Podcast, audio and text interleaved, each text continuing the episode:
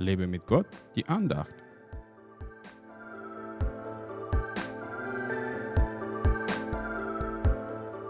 Ich will ihnen einen einzigen Hirten erwecken, der sie weiden soll, nämlich meinen Knecht David.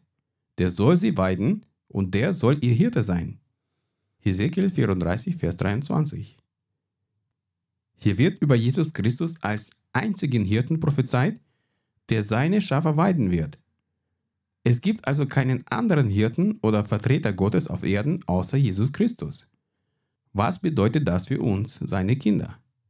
Nun, weil er der einzige Hirte ist, sollten wir unser Leben voll und ganz ihm allein hingeben. Wir sollten keine anderen Götter oder Idole neben ihm haben, die wir anbeten können. Für uns bedeutet das auch, dass wir uns auf Jesus vollkommen verlassen können und von niemandem anders unsere Rettung erwarten müssen. Es ist ja nicht so, dass wenn einer nicht macht, dann macht das der andere.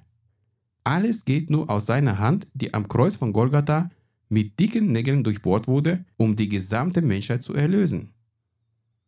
Bevor wir Jesus Christus kennengelernt haben, waren wir bereits in einer Beziehung.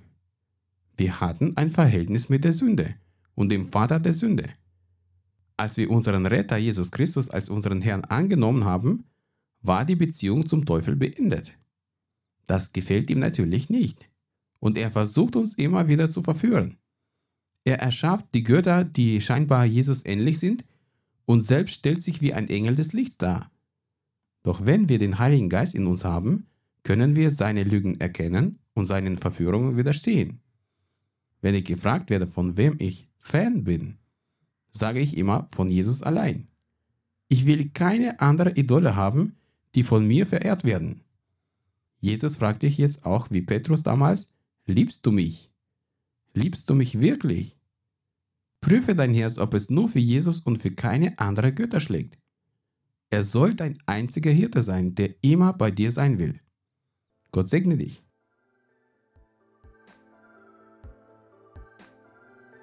Hat dich diese Andacht ermutigt?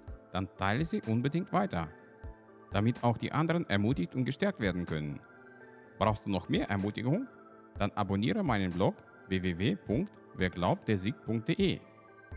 Werde auch ein Teil meiner virtuellen Gemeinde und registriere dich unter www.einfachkirche.de. Ich freue mich auf dich.